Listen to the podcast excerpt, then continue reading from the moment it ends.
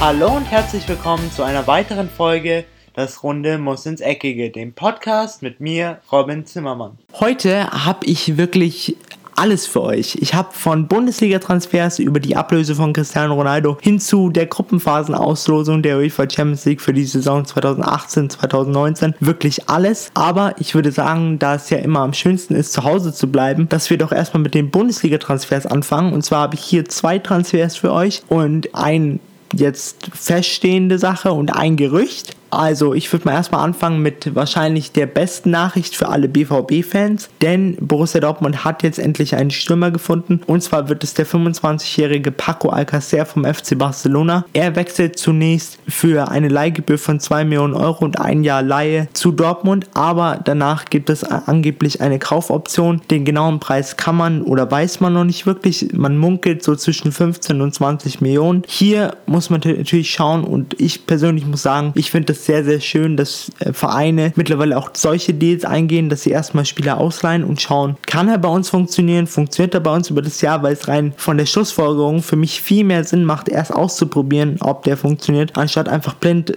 20, 30 Millionen aus, ausgeben zu müssen. Klar, für den Verein, der den Spieler eigentlich besitzt, ist es ein bisschen blöd. Es hat, ist auch mit ein bisschen Risiko verbunden, denn nehmen wir jetzt zum Beispiel mal das Beispiel von James Rodriguez beim FC Bayern München. Wenn man jetzt anschaut, er ist mit einem Marktwert von ungefähr 40 Millionen Euro zum FC Bayern gewechselt, weil er auch davor nicht wirklich ein gutes Jahr hatte. Es lief alles nicht mehr so rund bei Real Madrid, aber jetzt ist er zum Beispiel bei einem Marktwert von ungefähr 65 Millionen Euro und die angebliche Kaufoption, die der FC Bayern besitzt, liegt bei 42 Millionen Euro. Also hier können Vereine, die den Spieler ausleihen, wirklich äh, Schnäppchen absahen und für die Vereine, die die Spieler eigentlich besitzen, ist es ein bisschen risikoreich, kann aber auch was Gutes für sich heißen. Auf jeden Fall muss ich sagen, dass ich die Entscheidung vom BVB verstehen kann. Paco Alcacer ist ein guter Spieler, hat auch schon vor seiner Zeit beim FC Barcelona und zwar war das beim FC Valencia gezeigt, was für einen klasse Torriecher er hat. Er ist zwar nicht der schnellste und lebt auch nicht von seiner Schnelligkeit, er lebt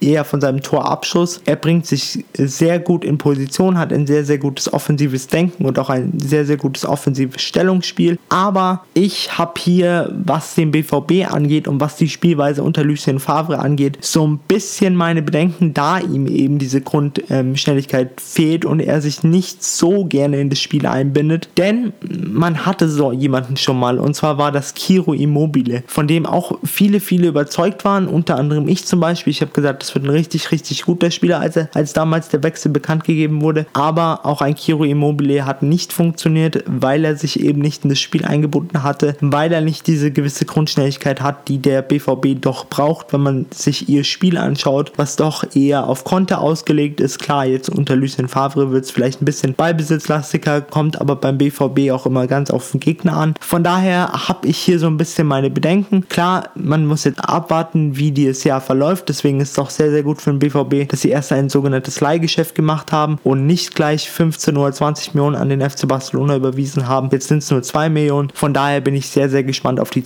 Saison 2018, 2019 des BVB im Allgemeinen, aber auch die von Paco Alcacer. Sebastian Rudi verabschiedet sich jetzt als nächster vom FC Bayern München nach Arturo Vidal. Und zwar wechselt der deutsche Nationalspieler zum FC Schalke 04 für eine umgerechnete Summe von 15 bis 20 Millionen Euro. Hier muss man sagen, dieser Transfer war doch abzuwarten oder eigentlich abzuwarten. Er war auch abzusehen, weil man einfach gesehen hat, Sebastian Rudi hat nicht viel Spielzeit in München bekommen, seitdem er von der TSG Hoffenheim nach München gewechselt ist. Und man hat ihm doch schon angemerkt, er hatte einfach höhere Ambitionen. An dieser Stelle muss ich aber sagen, ich verstehe dann immer Spieler nicht, die schon wissen, sie wechseln von einem etwas kleineren Verein, in Anführungszeichen, der TSG Hoffenheim, zu einem Verein, der wirklich ein Überangebot im Mittelfeld insbesondere hatte. Damals doch mit Vidal, mit Martinez, mit Thiago, mit James Rodriguez, dass man da zur oder zu vielen Einsätzen kommt als Sebastian Rudi. Und da möchte ich auch allen Sebastian Rudi Fans nicht zu nahe treten, war doch eigentlich abzusehen, dass er nicht viele bekommt. Das hat er sich jetzt nach, das hat er sich jetzt ein Jahr angeschaut, hat dann gesagt, nein, ich ziehe jetzt einen Schlussstrich und will was anderes machen und dann waren eben zwei Vereine im Gespräch unter anderem RB Leipzig und eben Schalke 04. RB Leipzig war aber nicht bereit, diese gewünschte Ablösung vom FC München zu zahlen. Von daher wurde es jetzt der FC Schalke 04. Ob das Sinn macht, ich muss sagen, ja. Also es macht auf jeden Fall für beide Seiten Sinn, denn auf der einen Seite haben wir den FC Bayern, der den Kader eh nochmal verkleinern wollte und jetzt mit Leuten wie Goretzka, Tolisso, Thiago, Müller, Rams Rodriguez, Javi Martinez immer noch klasse Leute im Mittelfeld hat und ähm, Nico Kovac eh schon gesagt hat, er hätte gerne einen etwas kleineren Kader, den er jetzt in dem Sinne hat, nachdem Vidal und Rudi jetzt den Verein verlassen haben. Und auf der anderen Seite, auf der, aus der Sicht vom FC Schalke 04, macht es auch Sinn, weil man hiermit nochmal einen Mittelfeldstabilisator hat. Man hat jemanden, der offensiv wie defensiv gut kann, wenn er, zu, wenn er zum Zug kommt. Klar, Sebastian Rudi braucht auch erstmal Spielpraxis, die er aber auf jeden Fall beim FC Schalke 04, gehe ich mal sehr, sehr stark davon aus, bekommen wird. Und da der FC Schalke ja immer gerne mit Dreierkette hinten agiert und da vorne davor eine Fünferkette mit zwei Abwehrspielern oder mit zwei Außenspielern, die sich dann gerne zurückfallen lassen bei gegnerischem Ballbesitz, ist es sehr, sehr gut, eine 8 oder eine 6 zu haben, die sowohl offensiv als auch defensiv denkt, die dann bei gegnerischem Ballbesitz sofort umschalten kann, zurück in die Viererkette gehen kann, aber auch, wenn man selber den Ball hat, das Spiel nach vorne antreiben kann und so vielleicht mehr Chancen kreieren kann, als der FC Schalke sowieso schon letztes Jahr kreiert hat.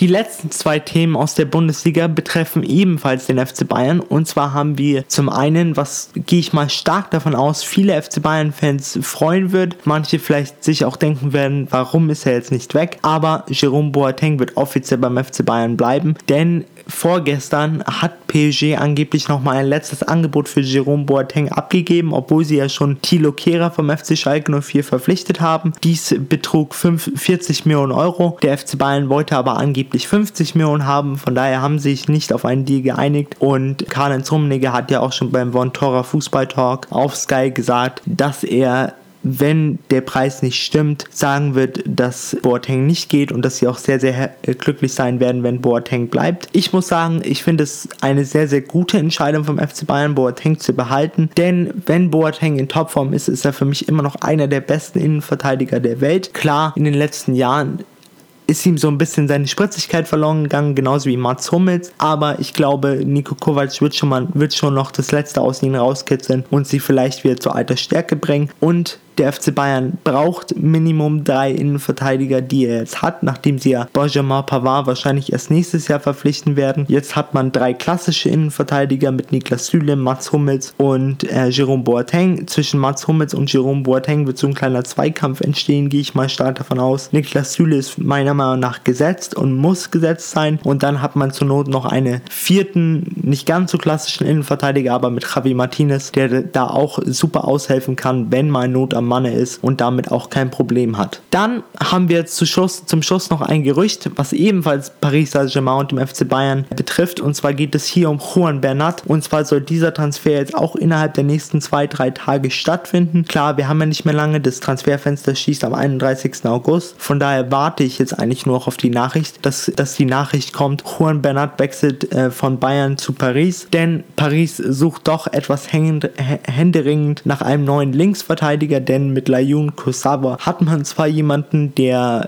sowohl offensiv sehr gut ist als auch defensiv, aber mit dem Thomas Tuchel anscheinend nicht so zufrieden ist. Von daher standen drei Personalien zur Auswahl, unter anderem eben Juan Bernat vom FC Bayern München, Guerrero von Borussia Dortmund, den er schon mal trainiert hatte, und Felipe Luis. Guerrero und Felipe Luis fielen aber relativ schnell anscheinend raus, da sie beide zu teuer sind für Paris Saint-Germain, weil sie jetzt aktuell schon wieder an der, an der Kante des Financial Fair Plays und am Kante der des Verstoßens vom Financial Fair Play kratzen. Von daher brauchen sie einen etwas billigeren Spieler und den haben sie anscheinend in Juan Bernat gefunden. Ich muss sagen, ich war noch nie der größte Fan von Juan Bernat, weil ich einfach finde, dass er defensiv einfach zu große Schwächen hat, die man insbesondere in Spielen gegen große Vereine gesehen hat und was auch der Grund ist, warum er beim FC Bayern nicht mehr wirklich zum Einsatz kommt. Von daher ist es für mich nur schlüssig, wenn der FC Bayern ihn abgibt und sich dann vielleicht nochmal irgendwann einen guten Ersatz holt. Man hat auch noch Friedel in der Hinterhand, der aktuell bei Werder Bremen spielt und da noch ausgeliehen ist. Aber wenn der wieder zurückkommt, hat man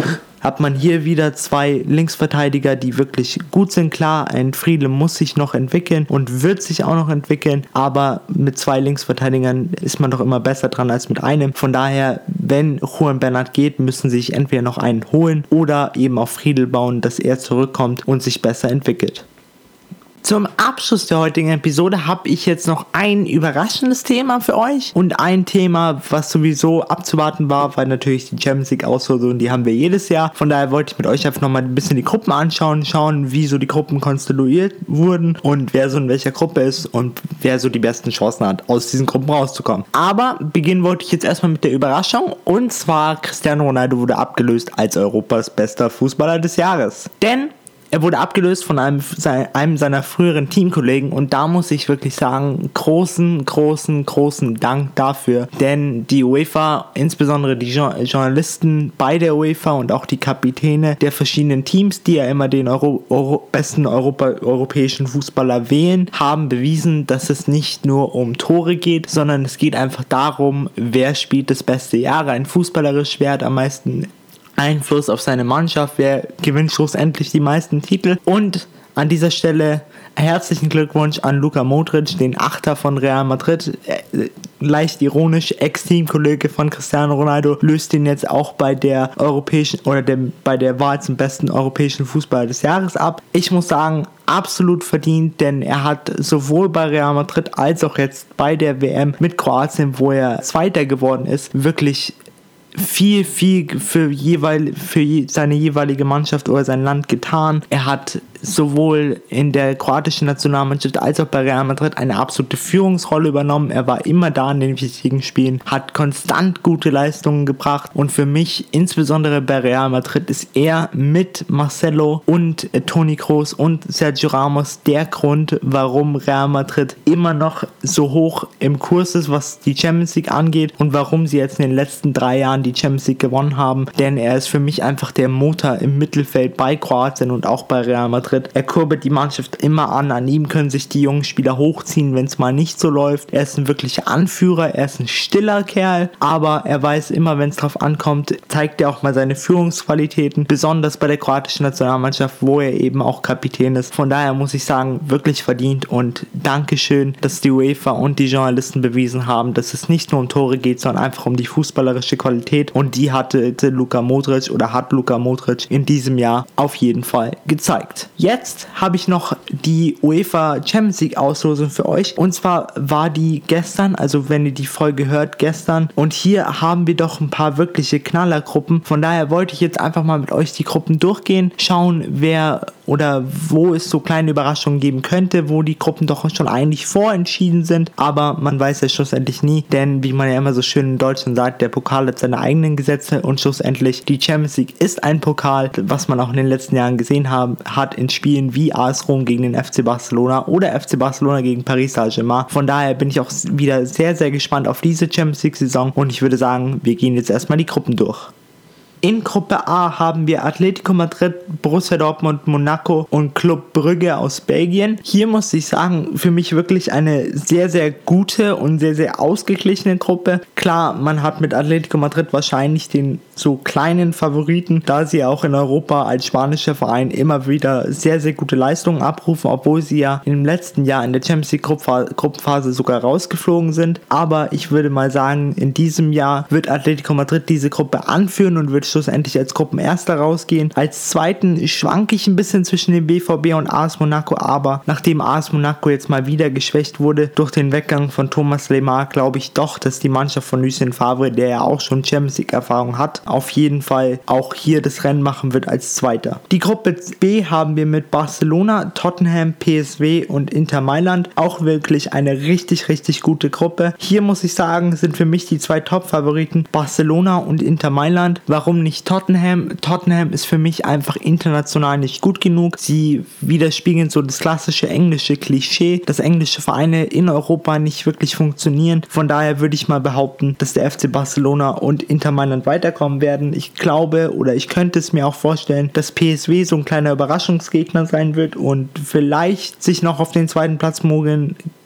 könnte, aber wenn alles mit rechten Dingen zugeht, dann wird es in meiner Meinung nach der FC Barcelona und Inter Mailand machen. In Gruppe C Paris, Napoli, Liverpool und Creva Ceveda. Hier muss man sagen, auch wirklich eine Knallergruppe. Die ersten drei Gruppen waren jetzt alles Knallergruppen und man hat eigentlich dieses Jahr das Gefühl, dass die UEFA das ein bisschen organisiert hat. Denn es behaupten doch jetzt auch viele im Internet und in Foren, dass die Auslosung doch vielleicht ein bisschen gezinkt ist und dass man da immer schon so klassische Matchups, Matchups hat, die natürlich viel Zuschauerzahlen generieren und natürlich, man muss natürlich, man muss natürlich auch aus der Sicht von der UEFA denken und für sie sind doch gute Spiele ein sehr großer Vorteil, weil gute Spiele generieren gute Zuschauerzahlen und schlussendlich ist die UEFA auch nur ein Geschäft und hier kommt es auch darauf an, wie viel Geld man damit verdienen kann. Außerdem gab es mal das Gerücht, dass die Ausloser bei der UEFA angeblich so Magneten in ihren oder nicht in ihren Fingern, sondern an ihren Fingern haben, sodass diese Bälle, aus denen sie ja immer ziehen, angezogen werden und somit bessere Spiele zustande kommen. Aber ich glaube schon auch, dass es schlussendlich nicht so der Fall ist und dass es jetzt einfach in diesem Jahr der Fall war, dass wir sehr, sehr gute Mannschaften, wir hatten sehr, sehr viele gute Mannschaften in den Auslosungen und dass einfach so sehr, sehr viele gute Gruppen zusammen, zustande gekommen sind. In Gruppe C haben wir aber dann Paris, Napoli und Liverpool und eben CFC war. Aber an dieser Stelle muss ich sagen, ist es für mich doch relativ klar, wer hier weiterkommen wird. Paris Saint-Germain wird die Gruppe als erster beenden und Liverpool als zweiter. Die Mannschaft von Carlo Ancelotti sehe ich einfach noch nicht weit genug, was die Champions League angeht. Sie haben noch nicht äh, genug Erfahrung. Ihnen ist jetzt auch wieder ein sehr, sehr wichtiger Spieler abhanden gekommen mit Jorginho. Von daher glaube ich doch, dass sie leider die Gruppe als Dritter beenden werden und so in der Europa League landen werden. In der Gruppe D haben wir Lokomotive Moskau, Porto, Schalke und Galatasaray. Hier werden die zwei Blauen das machen, und zwar Porto und Schalke. Einfach aus dem Grund, weil sie doch, obwohl Schalke jetzt in den letzten Jahren nicht mehr so oft in Europa vertreten war, für mich einfach die meisten, meiste internationale Erfahrung haben. Mit Domenico Tedesco hat Schalke einen sehr, sehr guten Trainer und der FC Porto war sowieso dafür bekannt, dass die europäische Bühne mehr so seine Bühne ist. Von daher Porto erster und der FC Schalke zweiter. Gruppe E haben wir dann ebenfalls deutsche Präsenz und zwar mit dem FC Bayern, der in dem Jahr mal wieder sehr, sehr gutes Losglück hatte, was zumindest die Gruppenphase angeht. Und zwar starten die Münchner in einer Gruppe mit Benfica, Ajax und AEK Athen. Hier, klar, der FC Bayern wird, sollte es nicht mit krummen Dingen zugehen, wahrscheinlich die Gruppe als erster beenden. Und dahinter würde ich mal behaupten, dass Ajax landen wird. Könnte aber auch sein, dass Benfica das schaffen wird. Das wird so ein äh, Kopf-an-Kopf-Rennen, aber aktuell sehe ich da doch Ajax etwas weiter vorne. Gruppe F haben wir dann Man City, Shakhtar Donetsk, Lyon und Hoffenheim.